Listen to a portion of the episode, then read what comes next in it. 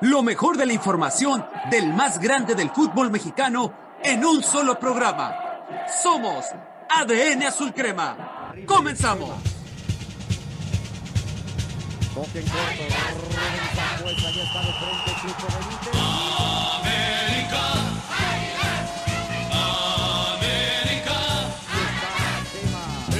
Estoy contigo, oye mi corazón. Hola, ¿qué tal mi gente? Buenas tardes, Dios me los bendiga muchísimo, muchísimas gracias por estar aquí con nosotros en un programa más del equipo más hermoso del fútbol mexicano, pero también el más odiado, también el que la gente no le gusta que le vaya bien, sobre todo los que les van a las Chivas, no quieren ver a la América ganar, no quieren ver a la América obtener los tres puntos, porque es preocupante para ellos que la América vaya subiendo peldaños y sobre todo que ya están abajito de, de los chillarmanos, ¿eh? Pero bueno, el día de hoy tenemos un elenco muy bueno aquí en ADN Azul Crema y comienzo por presentar a mi compañero Rodrigo Nava. ¿Cómo estás, hermano? Gracias por estar aquí. Buenas tardes. Gracias a ti, Monchito. Un gusto, como siempre, compartir el espacio contigo, con Rubén. Y la verdad es que, bueno, ya bien tú comentabas, ¿no? Que a mucha gente no le gusta que la América vaya ganando. Pues creo que estas siguientes dos semanas tendrán que llorar porque se ven asequibles los partidos, ¿no? América contra Cholos, América contra Bravos. Me parece que la América tendría que sacar los resultados de estos partidos, pero bueno, lo estaremos platicando en el transcurso del programa. Un gusto, como siempre. Gracias, gracias Rodrigo. Sí, ya, ya en el transcurso del programa vamos a estar ahí tocando cómo le fue a la América contra Necaxa y qué es lo que necesita las Águilas del la América, mi gente, para meterse a un directo. ¿eh? Todavía puede calificar directo la América, aunque para mí es un sueño guajiro. El América yo creo que va a estar en repechaje. Voy contigo, Rubén. ¿Cómo estás, hermano? Buenas tardes. Gracias por estar aquí, amigo. Hola, ¿qué tal, José Ramón? Un gusto saludarlos en esta tarde de miércoles eh, Rodrigo, un abrazo igualmente, espero se encuentren muy bien, al igual que todos los radioescuchas. Y bueno, pues el AME Fénix vive, está ahí, todavía se le mueve la alita y todavía pretende volar. Yo creo que de alguna manera el equipo está retomando muchas cosas importantes que había perdido en este torneo. Y bueno, yo quiero darle un afectuoso abrazo eh, a nuestro entrenador Fernando Ortiz, que desafortunadamente la semana pasada perdió a su mamá que se, le adelantó. Y bueno, un abrazo también al cielo. Y me quedo con la, una frase que él dijo en conferencia de prensa, si me permites, José Ramón. Claro que sí, claro que sí. Dice así, gracias. Dice, perder una madre duele, duele mucho, pero estoy feliz de que ella, desde arriba, seguramente ella está feliz de que yo esté haciendo lo que me hace feliz. O sea, palabras que conmueve a cualquiera. Sí, sí, sí, claro, claro que sí. El, eh, el, perder una, una mamá, bueno, que yo no he pasado por esa experiencia, pero yo creo que para él ha de, ha de haber sido muy difícil, mucho, pero mucho, muy complicado. Eh, vámonos, muchachos, vámonos ya eh, con, el, con el primer bloque y vamos a hablar del partido de las Águilas del América en contra de Necaxa. ¿Qué le pasó a las Águilas del América, Rodrigo? ¿Ya le viste mejoría, hermano? ¿O todavía sigue siendo un equipo que no hay mejoría, hermano. Sigue siendo un equipo malo. Malo, ya bien lo mencionas. Creo que sí se sacó el resultado eh, con un gol, pues ya tardío en los últimos minutos del partido por parte de Diego Valdés. Pero recordemos que el América, pues dio una exhibición muy pobre en la cancha, eh, pues sí, de, de Necaxa, ¿no? Sabemos que el resultado sí se sacó, pero creo que tenemos eh, que irnos a las formas, porque las formas serán las que determinen si América primeramente pasa el repechaje. Yo creo que ya como bien lo comentabas, es nada más un sueño que se pueda clasificar directo a la liguilla, pero a ver, hay que, hay que hablar del contraste en el rendimiento que tuvimos contra justamente Toluca en la jornada 11, 3 por 0 en el Azteca, y lo que vimos contra Necaxa, que sí, te puede exigir un poco más, pero me parece que, pues a ver, América tiene que jugar bien en primer lugar y bueno, pues consecuentemente los resultados vendrán, no al revés y bueno, así es como se encuentra el resultado, eh, el equipo con gol, bueno, pues a balón parado, ¿no? Ojalá que puedan mejorar, pero bueno, no, al menos los resultados se están dando y creo que es un buen inicio para, bueno, pues pensar en mejorar el funcionamiento de aquí a lo que queda de torneo. ¿Cómo calificas el encuentro de las Águilas del América? ¿Para ti también fue malo, Rubén? Mm, bueno, el medio, el primer tiempo sí fue muy malo. Creo que fue un partido muy cerrado, muy apretado. En el términos boxísticos sería un clinch. Eh, los dos intentaron, pero ninguno de los dos supieron eh, tratar de, de, de enfrentar y llegar a la portería. Pero creo que en el segundo tiempo mejora el América en cuestión de actitud, mejora un poquito de más, ciertamente profundidad. Algo que me está gustando mucho del América es que Roger se está comprometiendo. Fue uno de los mejores partidos que yo le he visto a Roger en esta temporada. Lo de Diego Valdés, a pesar de que está abajo del 9, empieza a retomar pelotas, empieza a tener la tenencia del, del balón, incluso roba el, eh, balones en la media cancha. Uh -huh. eh, Richard Sánchez recuperando su nivel. Sendejas más o menos no tuvo un tan buen partido. Lo de Henry Martin es paupérrimo, lo venimos comentando. Pero yo vi un equipo con más actitud.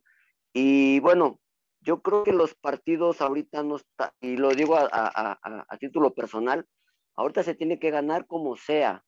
No podemos jugar bonito y perder no podemos jugar bonito y no sacar el resultado, porque aquí lo que se refleja para una posible calificación, tanto a liguilla como a repechaje, es la puntuación. Si tú no consigues puntos, no te va a servir de nada de que tú juegues bonito. Ahorita, yo en mi opinión, y va contra las leyes sagradas del americanismo, un saludo, un saludo a, a este, mi querido amigo eh, Alvarito Morales, que es una frase de él, el sagrado americanismo eh, dicta eso, ¿no? Pero yo creo que ahorita estamos en una situación complicadísima que necesitamos sacar puntos, como sea.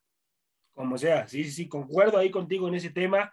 Y yo creo que Ortiz, muchachos, le ha dado orden al equipo de las Águilas del América. Algo que había perdido con Solari, le, le ha dado orden a partir de, de la defensa. Yo creo que veo una defensa bien sólida dentro de las Águilas del América. No sé si, si concuerden conmigo. Voy contigo, Rodrigo, hermano.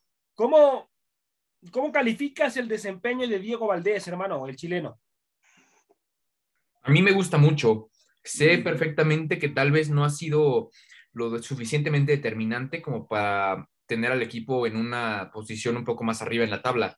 Pero creo que si nos ponemos a analizar lo que ha hecho estrictamente en goles y asistencias, no ha sido nada despreciable, sabiendo que en Santos tuvo una participación bastante buena en la temporada pasada y también tomando en cuenta que estuvo lesionado gran parte de este torneo. Ahora con América, pues conforme le empiecen a dar un poco más de, pues, de libertad, así hay que ponerlo, se, se ve mejor en el terreno de juego, se asocia más primeramente con Roger Martínez, que parte muy bien de banda izquierda, inclusive ha sentado a Chava Reyes. Y bueno, por derecha creo que Sendejas es un socio también muy importante y lo he mencionado a lo largo de, de, los programas, ¿no? Sendejas ha sido uno de los mejores fichajes en los últimos años del América. Tal vez no se refleja tanto en goles, pero sí en el funcionamiento del equipo, en cómo le cambia la cara al ataque por ese sector y le da un balance que yo creo que era clave para que el América, bueno, pues hoy en día esté peleando por recuperar posiciones y clasificarse a la fase final yo creo que Diego Valdés, bueno, pues inclusive el día sábado nos enseñó que es un jugador que pues no, no es de cargarse el equipo al hombro porque realmente fue un resultado 1-0, pero pues sí puede sacar las manos para, pues para sacar al equipo de situaciones complicadas y adversas. Así es, así yo creo que Diego aún le falta por mostrar su nivel dentro de las Águilas del América. No es aquí el Diego con Santos, pero ha sido un futbolista, yo creo que ha hecho bien las cosas en lo poco que he jugado dentro de la institución. Además que América, uh, pues no anda tan bien, ¿no? Definitivamente. ¿Quién fue para ti, Rubencito, la figura del encuentro, hermano? ¿Quién se lleva para ti el encuentro contra Nicaxa? Se habla mucho de Roger Martínez, que uh -huh. se vio muy bien por la banda izquierda, desbordó, pero quizá le faltó un poquito ser un poquito más claro a la definición. Fue muy participativo, pero yo me quedo con Diego Valdés y coincido totalmente con Rodrigo, a mí me encanta ese tipo de jugadores. Yo le llamo Diego Valdés, porque es un, obviamente trae el 10 y se está echando el equipo encima. Me encanta eh, la calidad que tiene, está agarrando cierta la propuesta de él tener la pelota, de repartir, baja, roba pelotas en media cancha, participa, se tira a la izquierda, se tira un poquito a la derecha, siempre, no, bueno, no dejando de, de, de perder la posición de, interior, pero va cubriendo cierto rango de la media cancha, él hace el gol, eh, eh, ya hizo un golazo contra Toluca, lleva dos goles seguidos cada, en cada partido, y eso habla también de, algo que me encantó de Diego fue que fue abrazar a, a, a Fernando Ortiz sí, cuando anotó el gol. Entonces esa, esa comunión se, se, refleja ya en el, en el equipo y en el, en, el, en el plantel. Y me quedo con Diego Valdés totalmente. Con Diego Valdés, ok. Eh, ¿Quién fue el más malo, muchachos? El más malo, porque para mí sí hubo un malo, ¿no? Para mí sí hubo un malo dentro del campo. ¿Quién fue para ustedes el más malo dentro del campo en este partido? Voy contigo, Rodrigo, hermano. No sé si coinciden conmigo, compañeros, pero yo ya me estoy desesperando con Henry Martín. Sí, sí, sí. No, sé, cuál era tu, candidato, Monchito. Eh, sí, igual Henry Martín, y ahí tengo también este Sendejas, hermano. ¿eh? A mí Sendejas quedó mucho de ver, ¿eh? Fue un futbolista que, híjoles, se le complicó el partido, hermano. No sé si, si concuerdan conmigo, pero Sendejas también flojón, ¿eh? Sí, también. Sí, la verdad es que sí desentonó. Eh, la verdad es que no mostró lo que venía presentando con el conjunto del América, pero bueno, entiendo que ha sido un partido cerrado en el que la defensa del América también le planteó un buen partido al América y tenemos que decirlo. Sí. Eh, con muchas faltas, inclusive tres de los cuatro defensas terminaron con amarilla, nada más Formiliano que terminó limpio, inclusive el portero eh, Malagón terminó con amarilla, ¿no? Pero con eso te digo todo. Sí, Sendejas no tuvo el mejor de los partidos, pero yo sí me quedo con Henry Martín. De verdad es desesperante verlo en el terreno de juego. Sé que sus características no son de killer, pero cuando el equipo tiene falta de gol, es él precisamente el que tiene que aparecer. Y, y bueno, si ahora ni siquiera el juego colectivo lo acompaña, creo que es insostenible su titularidad. No, claro, concuerdo contigo. Y además tiene que hacer una labor más de sacrificio. Yo, por ejemplo, les, voy a poner una situación. Dentro del campo, Federico Viñas, yo creo que tiene más situación de sacrificio que el mismo Henry Martin. Federico Viñas, cuando él no tiene el balón, sabemos que también no anda bien en, situación del gol, ¿no? no le mete gol ni al arcoiris también. Pero es un futbolista que a lo mejor baja y sube, hace, hace una labor más de sacrificio que el mismo Henry Martin. A veces el mismo Henry se queda ahí esperando a que le lleguen los balones en lugar de, si no la estoy metiendo, voy y hago labor de sacrificio con mis compañeros para que por lo menos la fricción no me reproche tanto la situación, porque ya, ya hay, afición de las Águilas del América, muchachos, que ya no quiera a Henry Martin, ¿eh? ya no lo quieren para el próximo torneo. Entonces, vamos a ver, vamos a ver qué es lo que pasa. Eh, mi queridísimo, eh, voy contigo, Rubencito, para ti, hermano, para ti América tiene que hacer un cambio en la delantera. Sí, tiene que darle rotación, tiene que, así como ha buscado Fernando en la rotación de la defensa central, creo que también necesita hacer ciertas rotaciones en, la, ofensiva. Pero no, aquí nada más hay dos, de dos sopas. Es poner a, a Roger como punta, pero tendrías que poner, perderías esa, esa banda izquierda que a lo mejor podrías ubicar ahí a, a Chava Reyes, ¿no? Podría ser esa. La otra podría ser Viñas, que es un, Viñas es un más rematador, pero regresando a lo de Henry Martin, y coincido con ustedes, la verdad yo le llamo Henry el Pipi la Martin, porque al ser el del centro delantero de la selección suplente, por, debajo de Raúl Jiménez, incluso por debajo de, de Bebote, eso está crítico. O sea, que, que, el Tata Martino prefiera al Bebote por encima de Henry Martín, ya te habla de una, de una presión que está ejerciendo las espaldas el mexicano, que no se ha podido despegar. Entonces, en el América trae una presión muy grande. Eh, comentando ahorita lo que tú me decías acerca de que él baje, que tenga un poquito más sacrificio, yo te quiero comentar algo que yo observo en la alineación de, de Fernando Ortiz. Al jugar con una línea de 4, 2, 3, 1, estos tres te, hacen el juego en la media cancha y evitan que curiosamente Henry Martin tenga que botarse a, recuperar pelotas a la media cancha o a, tres cuartos o a la media luna. Por eso yo creo que la indicación de, Fernando Ortiz es que él se quede como un punta y, y que case los goles que sea un cazador de goles, para que no tenga ese sacrificio, porque desafortunadamente si él baja, pues no vamos a tener centros delanteros. Entonces yo sí haré una rotación, porque Viñas es un, centro eh, nato, más rematador, que va más por arriba. Entonces a lo mejor podríamos buscar esas opciones. Sí, sí, sí, definitivamente tiene que buscar. Y también en la cantera, en la cantera también hay un buen centro delantero que se llama Gutiérrez y que es un futbolista con grandes condiciones, que ahí también ahí eh, pues, tienen que voltear a ver Ortiz a ese futbolista, ¿eh? definitivamente. Voy contigo, eh, mi queridísimo Rodrigo. Eh, ¿Para qué? ¿Para qué está la ambos equipos, hermano? ¿Para qué están ambos equipos, tanto Necaxa como las Águilas del América, hermano? ¿Todavía se van a meter al repechaje los dos? ¿O va a haber, o va a haber alguno que no se va a meter al repechaje, hermano? No, sí, yo creo que ambos van al repechaje. Necaxa marcha en la onceava posición, 14 puntos, producto de 13 goles y 16 goles en contra, eh, diferencia de menos 3. América, bueno, en la posición número 14, un punto por debajo de Necaxa y me parece que, bueno, ya lo habíamos comentado, eh, prometimos que lo íbamos a tocar en el transcurso del programa. América, va contra Cholos y también contra Juárez y este contra el equipo del Tuca Ferretti será este mismo fin de semana. Yo creo que América tiene que sacar seis puntos y de ahí, bueno, pues poder arañar contra León y tal vez contra Cruz Azul. Contra Tigres lo veo muy complicado, pero a fin de cuentas el América el potencial lo tiene, los jugadores los tiene y creo que la continuidad que va a tener Fernando Ortiz para este, ese momento tendría que salir a luz, a la luz, ¿no? Como para poder, eh, pues, pelear al menos los partidos. No te digo que vaya a ganar esos, pero al menos contra Juárez y Cholos tiene que sacar seis puntos para prácticamente sellar su, presencia en la, en la fiesta grande. Sabemos que el numerito mágico es aproximadamente 20 puntos. Con eso llegaría a 19 y pues peleando firmemente por esa, por esa plaza. Entonces, pues sí te digo, yo creo que América está para repechaje y si acaso, pensando en que algún rival flojo le pueda tocar, pues pasar a cuartos de final. Pasando de ahí ya no creo. Y Necaxa se queda en repechaje, a mi manera de entenderlo. Sí, sí, sí, yo concuerdo contigo. Yo creo que Necaxa se queda en, el, repechaje y América todo depende, mi gente y compañeros, cómo entre, cómo vengan mentalmente los futbolistas y, también eh, de alguna manera la mentalidad ganadora que tengan y que, y que también eh, los transcursos del juego sean a favor de América.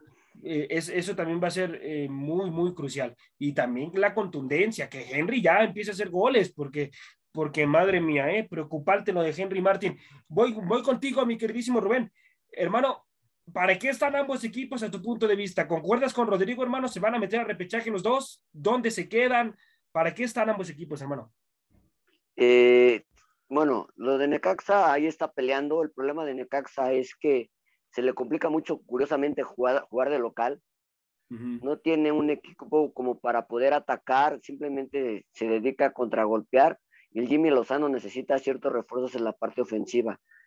Yo creo que sí va a pelear el repechaje, por ahí va a andar también. Está una, curiosamente, en el onceavo, como lo dice bien Rodrigo, pero bueno, también hay que ver los resultados de los demás equipos porque por ahí podría descender un poquito. El América ahorita, fíjate, el América estaba en quinceavo lugar antes de jugar este partido. Sí. Y subió hasta onceavo, pero ganó Toluca, ganó Pumas, ganó Santos y bajó hasta catorceavo. O sea, realmente en, el, en lo matemático, en la posición, solamente pudo eh, subir un escalón, pero aquí lo, lo, lo, bueno de esto es que se aprieta en lo matemático los números, que está cerca, de, los equipos que están arriba, ¿no? Entonces, ese es lo único bueno rescatable. Y por ahí qué bueno que tampoco ganó el Querétaro, porque si no hubiéramos quedado en la misma posición. Entonces yo creo que sí, el América tiene chance para, para calificar en el repechaje, pero muy justito, por ahí del doceavo, onceavo, no creo que sea más alto por los resultados de los, perdón, por los partidos que le quedan al América, que son complicados por ahí Juárez que, debe de ganarle, yo también coincido con Tijuana que debe de ganar, aunque la cancha, la cancha sintética se le complica al americanismo. El León, por muy mal que ande, siempre le juega bien al América. Y lo de Tigres, yo también coincido con Rodrigo, creo que no va a sacar puntos de allá. Y con Cruz Azul, pues va a ser un volado. Sí, sí, sí, concuerdo contigo. A partir del partido con León, Tigres y Cruz Azul, son tres equipos muy complicados para nuestro equipo, muchachos, para las Águilas del América. Y ojalá, y ojalá y nos cañen la boca y terminen sacando los resultados. Sería algo fantástico para las Águilas del América. Pero bueno, ¿qué futbolistas ustedes, muchachos, qué futbolistas de la banca le darían la oportunidad de iniciar los partidos de acuerdo a su rendimiento futbolístico? Porque ha mostrado cosas buenas cuando entra y se merece ser titular. Voy contigo, Rodrigo. Primeramente te pongo el caso de Viñas, ¿no? Eh, ya te mencionaba que Henry Martín ya me trae hasta el copete. Creo que debería de abandonar la alineación titular. Y bueno, eh, híjole, yo no sé a quién pondría. Tal vez, tal vez, y no estoy seguro, te lo digo nada más para ver, pues qué debate se arma aquí, Miguel Ayun por Jorge Sánchez, pero creo que justo en este momento, pues no, no sacaría a Jorge, porque realmente, bueno, pues con, selección no es que haya hecho partidazos, pero cumplió y lo hizo de gran manera.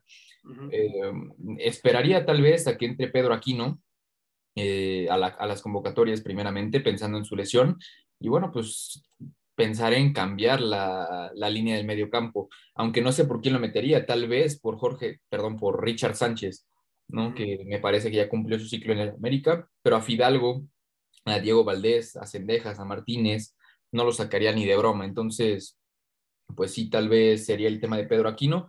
Y ya te pongo otro nombre sobre la mesa. Salvador Reyes por, por Luis Fuentes. Ese sí me parece que la banda izquierda ha estado bien resguardada, pero creo que le falta más dinamismo le falta más dinamismo. Ok, ¿qué futbolista tú pondrías, Rubén, de la banca, hermano, que se merece ser titular de acuerdo a su desempeño? Bueno, ya muchos lo, Rodrigo los mencionó.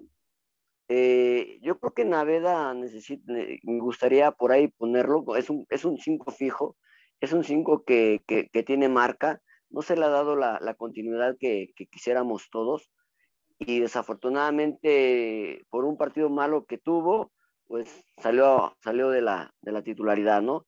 Sabemos la capacidad que tiene Cachorro, por eso también lo tiene ahí, y coincido con Aquino que en el momento en el que él ya esté, va a ser titular. Aquí la situación con Aquino es que cómo lo van a ir llevando. Él viene de una lesión y ahorita vienen partidos muy complicados.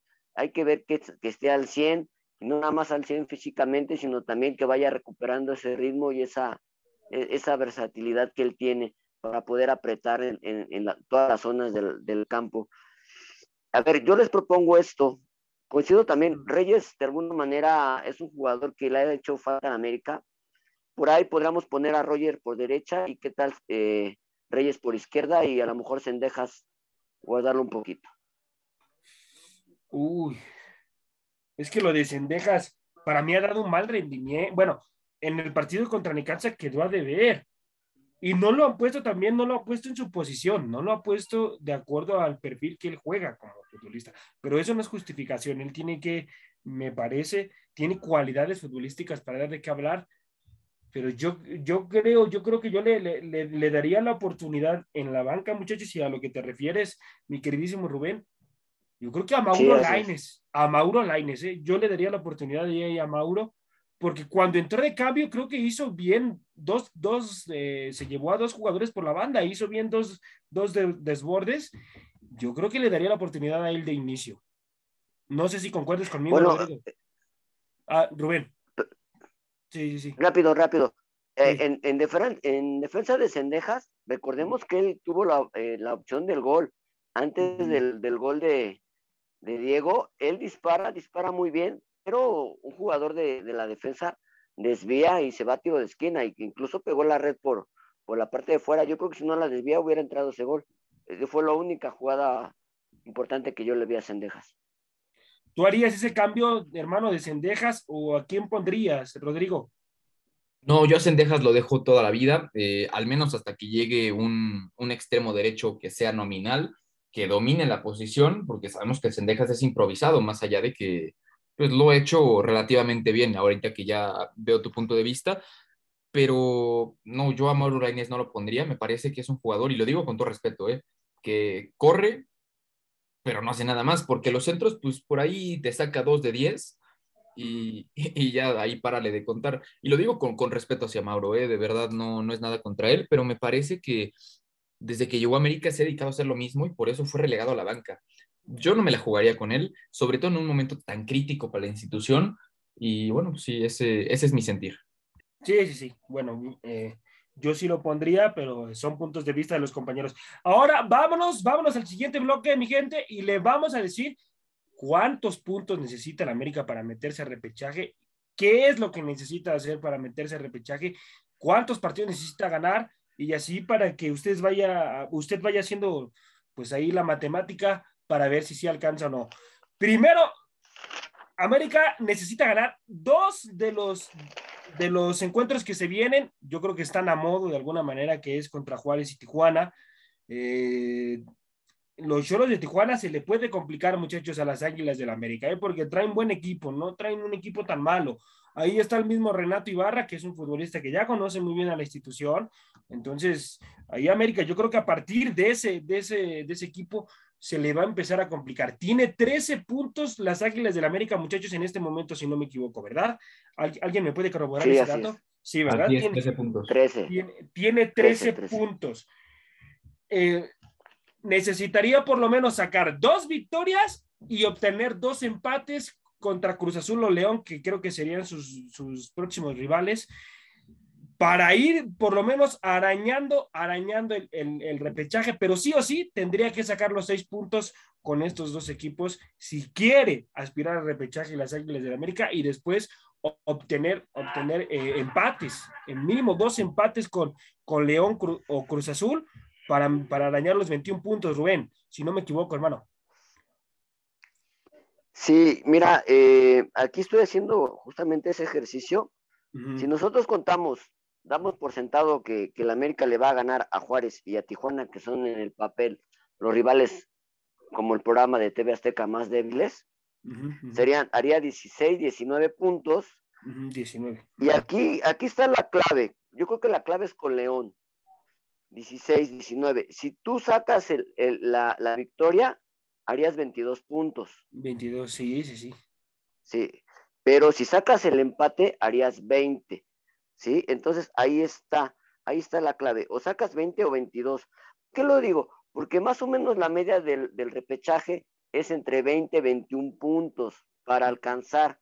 A reserva también hay que considerar lo que hagan los otros equipos. Claro está, sí. Entonces yo creo que sí, tiene que, de los últimos, de los próximos tres partidos tienes que sacar los nueve puntos para tú ya ir más tranquilo a ir a visitar a Tigres y a Cruz Azul. Pero si, si el América le empata a León, vamos a ir con un rosario a la mano a vencer, a, perdón, a enfrentar a Tigres y jugártela con Cruz Azul. Sí, jugártela todo con Cruz Azul. América todavía puede calificar directo, vigente, sí, todavía puede porque matemáticamente puede. Tendría que ganar todos los encuentros que le quedan, literal, a las Águilas del América, y por diferencia de goles, pues ahí quedaría yo creo que entre el tercero o cuarto, peldaño, por lo tanto, entraría directo. Y que no ganen los otros equipos sus encuentros, porque también, pues estaría muy peleado. Pero todavía matemáticamente América puede calificar directo y puede pasar, puede ganar todos los partidos. Imagínense lo que sería, madre mía. Pero eh, Rodrigo, ¿realmente la América va a dar de qué hablar si se mete a repechaje, hermano? ¿Tendrían que cuidarse los otros equipos si América se mete a repechaje? Yo creo que sí, porque yo veo que el América se mete a repechaje y no sé ustedes, compañeros, cómo lo, cómo lo interpretan, pero se me hace una, un sinónimo de que las cosas han mejorado, de que la continuidad que para ese momento tendrá Fernando Ortiz habrá dado resultados, tendrá los frutos eh, pues, que alguna vez se sembraron, ¿no? Ahora cosechándose.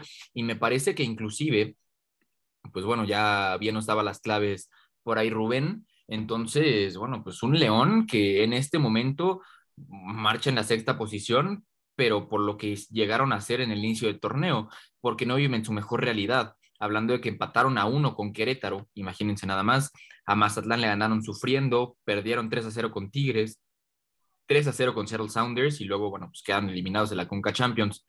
Eh, a Juárez nada más le pudieron ganar 1-0, eh, con Monterrey empataron, etcétera. Entonces, los resultados, pues de cierta manera los acompañan, pero el, el, funcionamiento y todo lo que envuelve a los Esmeraldas, creo que está en contra y el América, pensando en ese partido, pues podría sacar algo más que un empate. Yo sí veo que la América podría ganar y bueno, pues afianzarse justamente porque a Tigres no se le va a ganar. O sea, ya desde ahorita los compañeros les digo que ese partido está perdido. Si pueden quedar ahí en sus casas, no presentarse y va a ser el mismo resultado.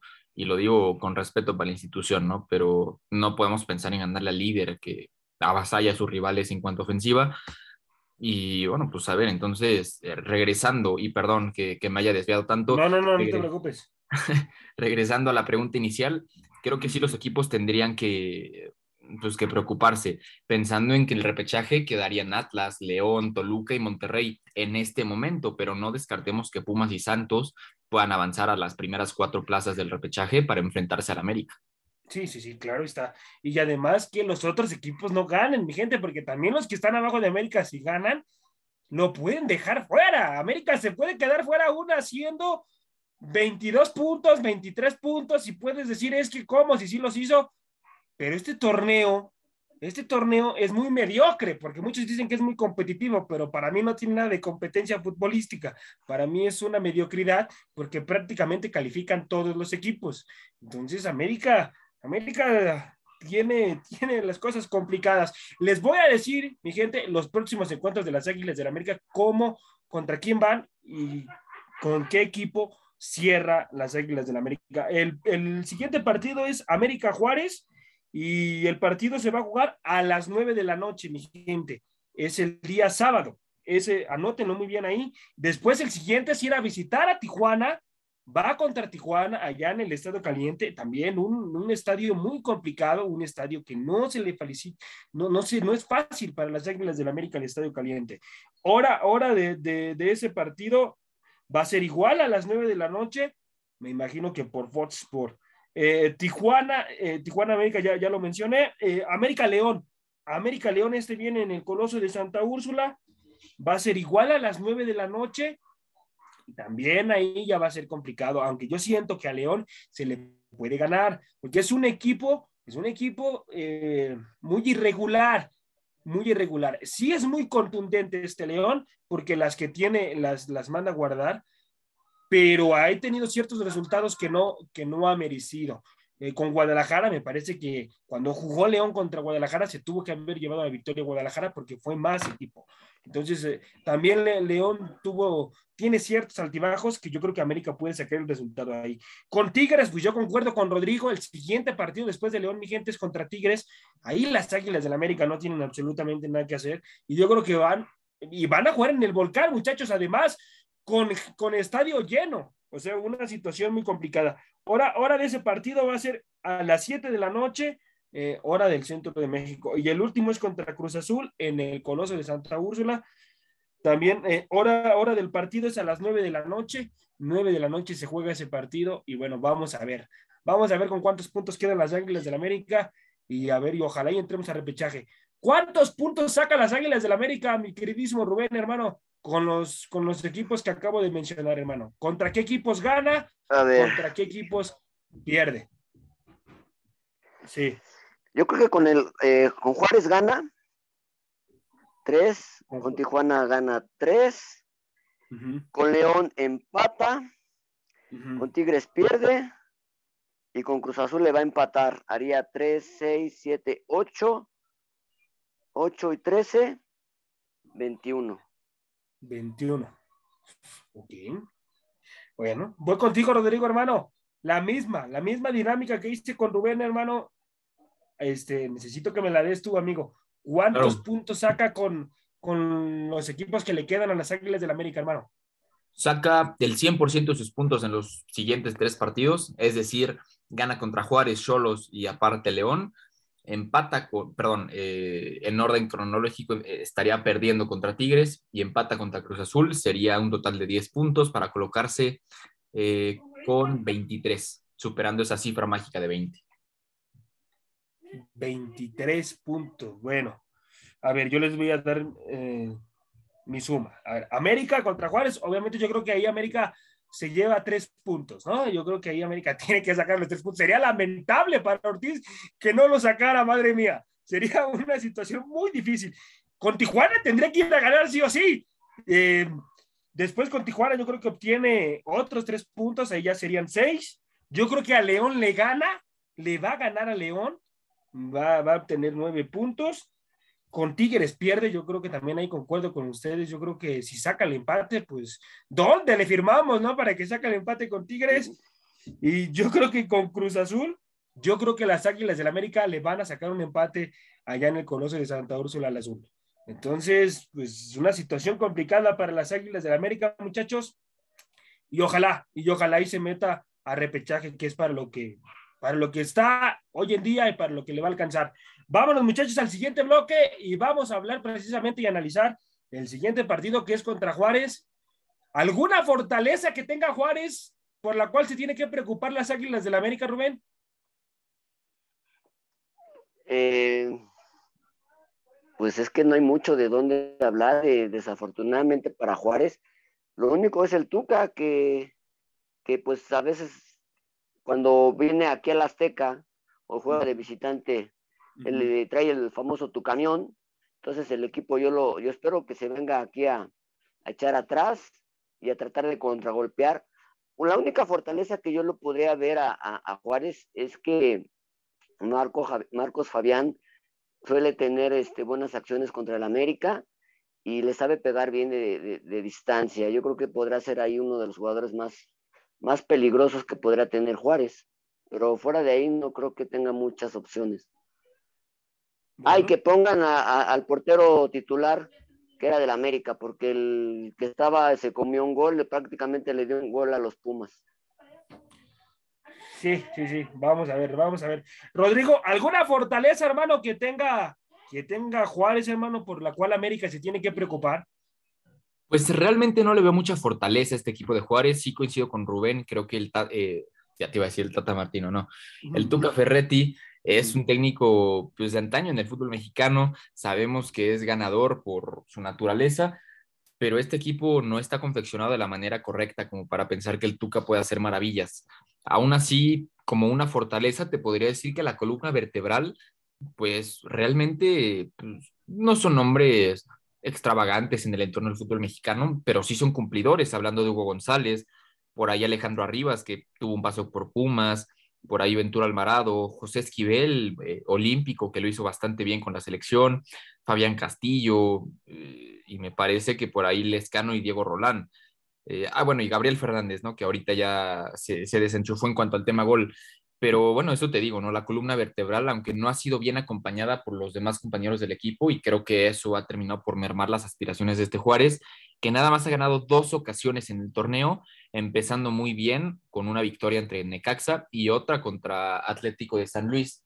Entonces, bueno, pues de ahí en fuera, puro empate y derrota. Entonces, también te destacaría que es el tercer peor visitante, entonces pues América no debería tener mayor problema. Sí, sí, sí, yo creo que América no tiene que obtener eh, problemas. Concuerda ahí con Rodrigo y con Rubén también lo que comentaba. No se le tiene que complicar, mi gente, sacar los tres puntos con Juárez, con todo respeto a la institución de Juárez, pero se ha muerto de nada en el torneo. Es un equipo muy inoperante, no juegan a nada. Una tristeza lo que le está pasando al Tuca Ferretti también, que se dice, se dice que ya no va, no va a renovar el, el contrato con Juárez para eh, finalizar el torneo. Entonces yo creo que pues va a estar buscando equipo. Le van a llover los equipos al Tuca definitivamente, porque es un, es un técnico ganador, pero se dice, mi gente, que ya no va a estar en la institución para el próximo torneo. Vamos a ver qué es lo que pasa. Y, América, América tiene que sacar los tres puntos. Resultados, muchachos, ¿cuánto ganan las Águilas del América a su punto de vista? Voy contigo, Rubén. Me voy a ver positivo. Creo que la América gana 3-0. 3-0 se lleva la victoria. Ok. Voy contigo, Rodrigo, hermano. ¿Cuántos, ¿Cuánto ganan las Águilas del América, amigo? Amanecimos de buena, Rubencito. 4 0. 4-0. Excelente, No, yo me voy por el dos goles por cero. Yo creo que se lleva la victoria las Águilas del América dos goles por cero. Yo siento, muchachos, que se le va a venir el, tu camión, pero bastante. Y a la América se le puede complicar eh, meterle una goleada, ¿eh? no va a ser así como que tan fácil al principio. Yo creo que los primeros 20, 25 minutos América tiene que tener mucha paciencia para, para abrir al mismísimo Juárez, pero ojalá, ojalá y obtenga la victoria, que es lo más importante. Eh, vámonos, vámonos muchachos al, al, siguiente bloque y es una, es una dinámica muchachos las que, la que les tengo para ustedes preparada. Eh, a ver, a ver si, si saben de la institución, a ver si es cierto, muchachos. Y son preguntas realmente general, en general, y pues yo creo que todo americanista apasionado contesta, sí o sí. También, también yo voy a participar, ¿eh? Em, a ver, denme por favor, eh, Rodrigo, cinco centros delanteros que para ti marcaron época en las Águilas del América, amigo. Dame cinco centros delanteros que para ti marcaron época dentro de las Águilas del América.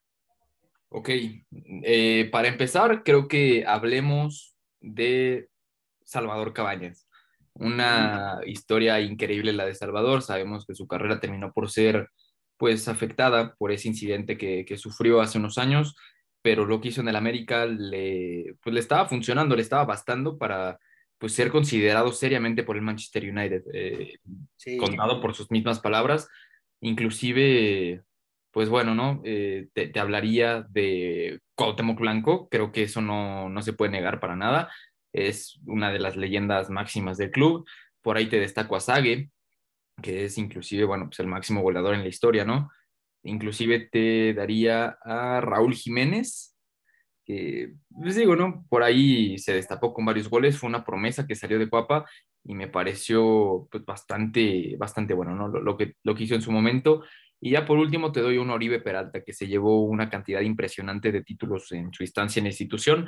El final no me encantó por el hecho de que se fue a, a las Chivas Rayadas de Guadalajara, pero bueno, no eso ya no me corresponde juzgarlo. Creo que por lo hecho en el campo se ganó un lugar en ese, en ese top. Sí, yo creo que yo creo que sí, Oribe. Y nadie, nadie esperaba, yo al menos cuando llegó a la institución, yo, yo criticaba mucho cuando llegó a la América. Yo, yo decía que no estaba hecho para las Águilas de la América. Voy contigo, Rubencito, hermano. Dame para ti cinco centros delanteros, hermano, que hayan marcado época dentro de las Águilas de la América. Yo me quedo con un jugador que era Puma, y que lo trajeron a la América, por ahí se comenta como un bulto. Sí. Enrique Borja. Creo que es de los jugadores que a mí me, yo ojalá tengamos algún día la oportunidad de poder entrevistarlo y me encantaría hacerle esta pregunta. ¿Cómo es que un jugador que salió de Pumas terminó enamorándose de la América? ¿No? Entonces, esa es la pregunta que yo le podría hacer. Coincido con, con, con Rodrigo Sague, es mi ídolo de la infancia tengo una playera con su número, el número 17 que en algún momento les compartí. Me encantaba cómo, cómo, cómo rebasaba defensas. Y la pareja de, de, Sague en ese momento, los, en los 80 Carlos Hermosillo, creo que también el problema de Carlos fue que se fue a, a, Europa y después vino a Monterrey, después vino a Cruz Azul y se hizo ídolo de Cruz Azul, pero bueno, fue campeón más con América, curiosamente, que con Cruz Azul. Chucho Benítez, el gran Chucho, eh, que desafortunadamente perdió la vida en, Arabia, que bueno, ojalá si hubiera quedado aquí en México, a lo mejor te estuviera con nosotros. Y, bueno, Rodrigo mencionó a Cabañas y yo les voy a agregar a otro, Osvaldo Castro Pata Bendita. No, bueno, wow, se fue a la historia y grandes futbolistas. Le acaba de dar mención mi queridísimo Rubén. Yo les doy mis cinco centros delanteros que para mí marcaron época dentro de las Águilas del la América y fueron futbolistas con una gran, gran calidad. El número uno y el que y soy su fan número uno y, es Salvador Cabañas. Yo creo que, híjoles, eh, yo en, su momento, muchachos, estuve por parte de mi mamá que trabajaba en, el Estadio Azteca. Pues yo entraba cuando quería y salía cuando quería y estuve en la época de, de Salvador Cabañas, cuando la pasaron mal en, la situación de, los puntos que estuvieron a punto de descender y estaban ahí eh, peleando por esa situación. Después jugaron Copa Libertadores y yo vi ese partido de River Plate eh, en un estadio lleno cuando estaba Radamel Falcao apenas en sus inicios. Fue un partido espectacular y cómo la define Salvador Cabañas. Ahí terminó de ganarse mi corazón. Hubieran visto en ese momento qué pasó en el Conoce de Santa Úrsula cuando metió ese gol, casi se caía ese estadio tan precioso. Es que la definición de Salvador Cabañas es de un, futbolista de, de, otro pensamiento, cómo, cómo jaló el balón y, da esa, ese giro y se la manda a guardar en el mero rincón. Es, un golazo, es un golazo ese de Salvador Cabañas en su momento. Y ahí, ahí les repito, muchachos, se terminó de ganar mi corazón. El otro, Cuauhtémoc Blanco. Cuauhtémoc Blanco para mí eh, fue un futbolista impresionante. Recuerdo también, y estuve en esa final de, ida contra Pachuca, eh, donde perdimos. Ahí América perdió en el partido de, de ida Y, después, bueno, ya contra Pachuca perdimos también con el último gol de Cuauhtémoc Blanco balón parado, tremendo golazo que le anotó ahí a Calero. También ahí eh, Cuauhtémoc un futbolista, no solamente en, el equipo, sino también en, selección, daba de que hablar el mismo Cuauhtémoc Blanco. Cuando se ponía la verde, era un futbolista que también imponía condiciones. Y dentro de las Águilas del América también se terminó de ganar mi corazón. Yo creo que Raúl Alonso Jiménez sería mi, tercer, eh, mi tercer futbolista que pongo. Le, le, faltó un poquito más a Raúl, yo creo que le faltó quedarse otro poquito más dentro de la institución para que la termine de romper, pero tenía condiciones muy buenas Raúl cuando jugaba en las Águilas del América y también quien lo enseñó a jugar pues fue Cristian el Chucho Benítez. Eh, él mismo lo menciona en entrevistas, lo ha mencionado, que quien lo ayudó a formarse como centro delantero fue Benítez. Mi siguiente delantero, el cuarto delantero que les pongo sobre la mesa es Chucho Benítez también, gran futbolista. ¿Cómo, cómo recuerdo aquel gol contra Pumas, muchachos, en un partido de, de, ida? ¿Cómo le mete el gol y ahí iba la marca Beltrán y Darío Verón y les mete el cuerpo y se, se, los termina sacando en base a su fortaleza física, se la termina cruzando ahí al, al portero. Gran definición de Chucho Benítez. A mí me fascinaba verlo jugar era un futbolista extraordinario. Y el, y el otro futbolista y el último que les pongo, Daniel el ruso Brailovsky. No tuve el privilegio de verlo, pero viendo los videos del futbolista que es y, y ya tuve también el privilegio de hablar con él, grandísima persona, eh, un, una persona muy humilde. Eh, eh, la velocidad que tenía el ruso Brailovsky, la agilidad futbolística que tenía con las piernas era, era impresionante. La técnica individual, la forma de golpeo, era un gran, gran futbolista que a mí me hubiese encantado verlo jugar en la institución. Pero bueno, ya no se dio. Esos son los cinco que yo les doy a mi punto de vista que han marcado época dentro de las Águilas del la América. Ahora seguimos con la dinámica, muchachos. ¿Qué futbolista de los que ya jugaron en las Águilas del la América no tuvieron que haber salido nunca de las Águilas del la América? Si ustedes hubieran sido directivos, hubieran permitido que se despidieran en la institución. ¿Qué futbolistas para ustedes er-, eran esos? Voy contigo, Rodrigo, hermano. Ahí te va un caso de retiro y otro que pues, se terminó por ir a un equipo y bueno, ¿no? Eh, entendiendo sus aspiraciones personales, ¿no? Y bueno, no entendiendo pues, a los jugadores que me tocó, que me tocó ver eh, claramente, pues, te daría Paul Aguilar. Paul Aguilar creo que se despidió de una pésima forma en la institución ahorita mismo come banca en Juárez y ahí te digo todo, ¿no? Entonces, creo que, pues sí, no, no te digo que lo retires siendo titular, pero pues al menos manténlo en institución y darle pues un final digno a su carrera. Y por otro lado, te diría Marchesín, pero bueno, pues eso ya es un poco más nostalgia, ¿no? Por ver lo que pasa ahora en la defensa. Creo que, pues por aspiraciones personales estuvo bien que se fuera, pero me encantaría seguirlo viendo, defendiendo el arco americanista. Marchesín, ok, eso es para ti, serían los dos los futbolistas. Voy contigo, Rubén, hermano, ¿qué futbolista para ti no, no tiene que haber salido nunca de las Águilas de América y se tuvo que haber despedido ahí en la institución, hermano? Es que hay varios casos porque lo del ruso Brailovsky, desafortunadamente, él se, él se fue eh, por la situación del temblor del 1985 aquí en la Ciudad de México. Él se asustó y, y dijo, yo de aquí me voy y regresó a su natal Argentina, ¿no? Ese es uno de los casos. Eh, y me van a matar por mencionar a este jugador. Ramón Ramírez. Ok. Jugador con mucha clase, jugador con mucha técnica, que venía curiosamente de Guadalajara. En ese momento, en esa época, ese tipo de traslados, ese tipo de, tipo de fichajes estaban prohibidos y el América lo trajo a billetazos. Desafortunadamente no tuvo unos primeros buenos seis meses, pero quizás por la presión mediática de cambiar de Guadalajara a América, no rindió, pero yo creo que se le pudo haber dado un poquito de más tiempo, de más oportunidad. Desafortunadamente en ese tiempo y en algunos momentos de la historia del América, el América ha sido muy tajante, muy, muy tajante y corta de tajo muchas cosas.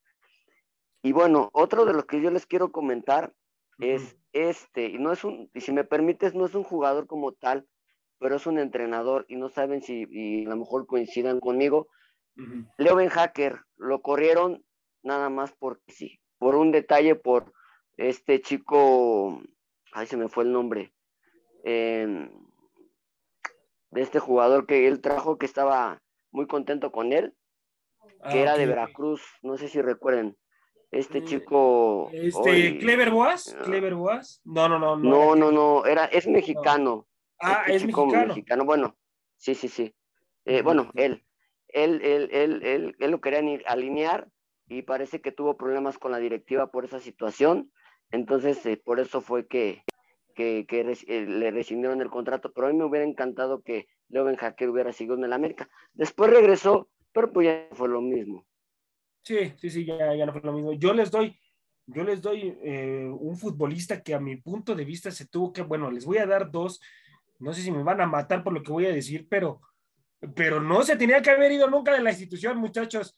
Y, el primero es Rubén Zambuesa. A mi punto de vista, nunca se tuvo que haber ido Rubén Zambuesa. La institución tuvo que volver a haber eh, hablado con él y decirle, ¿cuánto necesitas para quedarte para siempre en la institución y que aquí te despida la afición y que, aunque también mucha afición estaba contenta con el rendimiento de Rubén Zambuesa al final, ¿eh? sobre todo porque él fue el que provocó esa situación de la expulsión. Cuando Sí, costó estuvimos- esa final. Sí, sí, sí, por su culpa. Cuando estuvimos a punto de ganar ya minutos, eh, comete un error ahí grave Rubens y bueno, eh, eso le costó la chamba a Rubens Zambuesa, pero a mi punto de vista, yo creo que nunca, nunca se tuvo que haber ido de la institución el gran Rubens Zambuesa. Y el otro futbolista que les pongo sobre la mesa es Osvaldito Martínez. Osvaldito Martínez yo creo que también tuvo que haber sido un futbolista que se tuvo que haber despedido en las Águilas del América, que el América tuvo que haber hecho todo lo posible por haberlo mantenido, porque cuando jugó en el América rindió y rindió muy bien el gran Osvaldito Martínez, un futbolista muy rentable, calladito, calladito, siempre cumplía. Y, y yo creo que yo me hubiera arriesgado por esos dos futbolistas. Nunca, nunca hubiera dejado que, que salieran de las Águilas del América. Ahorita, ¿cuánta falta nos haría Rubén Zambuesa, muchachos? Aunque ya sea viejito, no importa, pero la calidad, la calidad de ese futbolista es impresionante. Ahorita yo creo que la América sí, sí lo necesitaría muchísimo para llenar de balones al mismísimo Henry Martin o De. Federico Viñez. No, por supuesto. Eh, ya, muchachos, para, para terminar, les comento y me acaban de dar una, no tanto como exclusiva, sino lo comento como información, mi gente. América está buscando un centro delantero para el próximo torneo. Toda- todavía no es, todavía no andan viendo, eh, o sea, quién, están visoreando quién puede llegar a las Águilas del América. No han firmado a nadie, no, pero sí quieren un centro delantero. Sí va a llegar un centro delantero para la próxima, eh, la próxima temporada. Eso sí se los puedo este, pues, decir porque me dieron la información de que América sí anda buscando un centro delantero. ¿Qué centro delantero cumple con las características, Rubencito, para estar en las Águilas del América, hermano? Eh, ¿Qué perfil debe tener ese centro delantero, hermano? ¿Qué perfil? Un jugador que, tipo Cabañas, tipo Chucho Benítez, que, que él mismo se haga sus jugadas de gol, que no dependa tanto de los centros, que no dependa tanto de los, inter- los interiores, que sea un centro delantero independiente, que no, no necesite, obviamente eh, el fútbol es asociación y todo el mundo lo sabemos, pero por ejemplo el caso de Cabañas, el caso de Chucho Benítez, son jugadores que ellos mismos hacían sus, sus jugadas y ellos mismos las defin- definían. Entonces yo creo que necesita ese tipo de perfil de jugador en América, algo que últimamente no ha tenido. Sí, sí, sí, un centro delantero como, como el mismo Cabañas, Benítez, que eran centros delanteros que asustaban a los rivales, se preocupaban porque decían, cuidado con él porque se puede armar la jugada solito. ¿Qué, qué perfil debe de tener ese futbolista? O dame un futbolista, Rodrigo, sobre la mesa, hermano, que ahorita te gustaría verlo como centro delantero de las Águilas del América. Ok, Monchito, yo te pongo sobre la mesa un nombre, tal vez no a mucha gente le guste por lo visto en selección nacional, pero a mí me gustaría Rogelio Funes Mori. Es un futbolista probado en el entorno del fútbol mexicano, eh, goleador histórico de Rayados, y me parece que has podido con la presión de un equipo que, pues, si quieren considerarlo grande, adelante. Si quieren considerarlo como emergente, también está bien. O sea, realmente, pues, la afición rayada ha sido muy exigente con él y ha sabido responder a esas ex- expectativas y lo ha hecho de gran manera. Es un delantero que, aparte de hacer los goles, puede asociarse muy bien con sus compañeros, puede servir de poste, puede servirte pues eh, en la creación de las jugadas y me parece que también su fortaleza física le ayuda muchísimo uno, para ir por aire, aunque sabemos que no es tan alto, pero dos, también como para competir uno a uno con los defensores. Entonces me parece que Funes Mori sería un delantero muy bueno para el América, pensando en que ya tiene una edad, pues no, tampoco ya está viejo, y lo digo en cuanto a el, fútbol y, bueno, las características que se, que se requieren, se refieren, ¿no? Pero sí, me, me, gustaría Funes Mori. Y si no es él, al menos que un delantero ya esté probado en el fútbol mexicano. Y no el tema de Santiago Ormeño, porque por ahí se maneja en redes sociales. Sí, que Ormeño que Ormeño, pero ay, no, no, no, no, no, sería un futbolista que a mi punto de vista no cumple con las condiciones para estar en una institución como las Águilas de la América. El perfil que yo les voy a decir, muchachos, que debe de tener un centro delantero para estar en la América, no sé si concuerden conmigo, debe ser un centro delantero que él mismo se genere las jugadas, que no se preocupe si, si el, el, el Diego Valdés le va a dar los balones, que él mismo trate de jalar la marca como un mismo Benítez, que él era lo que hacía, un mismo Cabañas, eh, ellos mismos se generaban las jugadas, algo que yo le aplaudía mucho a Cabañas en su momento, es que él se echaba el equipo al hombro y no tenía futbolistas que lo apoyaran realmente. Hubo un resultado allá en, en Monterrey que él mismo sacó el resultado por, en, base a, su talento futbolístico, le metió los tres goles a Monterrey, le dio la vuelta, tres goles por dos, con tres goles del mismo Salvador Cabañas. Entonces, de, de esa calaña necesita un centro delantero las Águilas del América y no la veo ni en Berterame, no la veo ni en ni, en, ni el mismo Rogelio Funes Mori. ¿eh? La verdad es que al a Rogelio Funes Mori tienes que llenarlo de, balones dentro del área. No es un futbolista que tenga esas cualidades como las tenía Cabañas o las tenía Benítez. A lo mejor me van a estar matando, me van a estar diciendo, es que ellos fueron únicos, no los vas a volver a encontrar.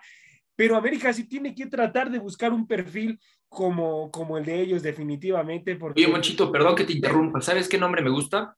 Sí. Víctor Dávila. No, bueno, sí, extraordinario, gran futbolista, sí, sí, sí.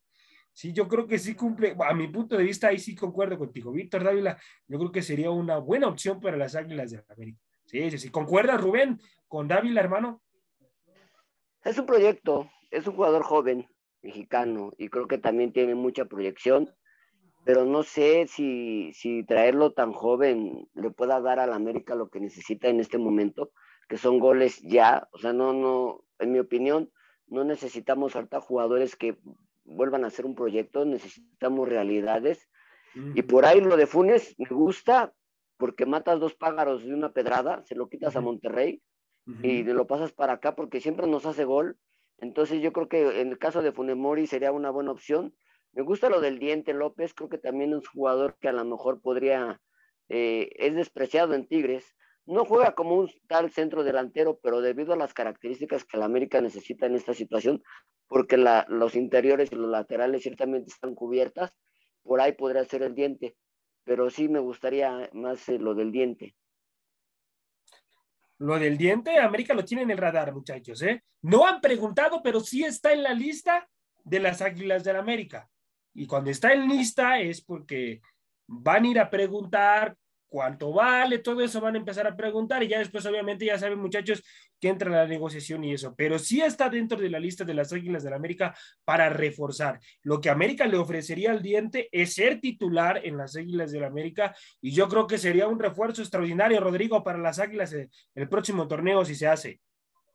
Sí, completamente de acuerdo. Ha destacado en Tigres sin ser pues el hombre de confianza de los técnicos, ¿no? Primeramente del Tuca Ferretti, porque sabemos que pues con los cambios era terco, y luego con Miguel Herrera, que ahora mismo, bueno, con un Guiñac en gran nivel, por ahí también un Florian Tobán, que ha encontrado un socio muy importante, una dupla de franceses, pues no ha tenido el protagonismo que esperaría, ¿no? Se habla de que inclusive quiere salir de Tigres, y yo en lo personal no vería con malos ojos su incorporación a la América, sabiendo que ya ha probado pues suerte en el fútbol mexicano, no le ha ido nada mal. Y bueno, ¿no? Eh, también siguiendo la misma tónica del comentario de Rubén, pues le estarías dando dos pájaros con un mismo tiro, pues se lo quitas a Tigres y bueno, te llevas un delantero estrella. Claro que sí. Bueno, mi gente, esto ha sido todo el día de hoy aquí en el programa de ADN Azul Crema.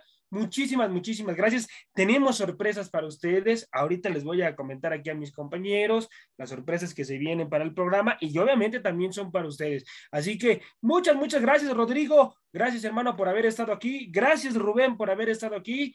Eh, voy contigo, Rubén. ¿Algo tienes que decir, Sí, hermano? Sí, rápido, mira, ya me acordé del jugador que, me- que me- se nos estaba olvidando hace ratito, era Joaquín de Lo- Joaquín del Olmo, claro, por supuesto. Sí, sí, sí, no, sí. se me, no se me podía pasar. Joaquín del Olmo. Ah, Bueno, gran, gran futbolista también y, y sobre todo, pues hizo un mejor papel más en Pumas, ¿no? Yo creo que, que en Pumas fue donde, donde hizo mejor las cosas. Muchas gracias, Rubencito. Gracias, hermano, por, por haber estado aquí. Gracias, Rodrigo. Esto ha sido todo aquí en ADN Azul Crema el día, el día de hoy, mi gente. Hasta la próxima. Ya estás bien informado de la actualidad del más grande del fútbol mexicano. Somos ADN Azul Crema. Hasta la próxima.